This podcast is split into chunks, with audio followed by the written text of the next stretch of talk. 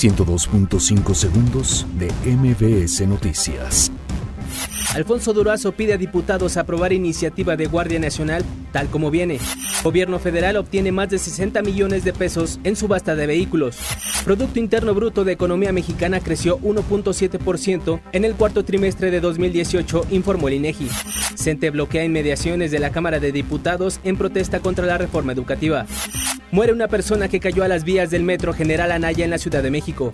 Asesinan en Sinaloa a presunto hermano de Damaso López, el licenciado. Juez otorga un mes a la defensa del Chapo Guzmán para solicitar nuevo juicio. Mike Pence expresa a Juan Guaidó que Estados Unidos está con él al 100%. Vietnam alista detalles para la cumbre entre Donald Trump y Kim Jong-un. Pedro Caiciña desmiente rumores sobre posible salida de Cruz Azul. 102.5 segundos de MBS Noticias.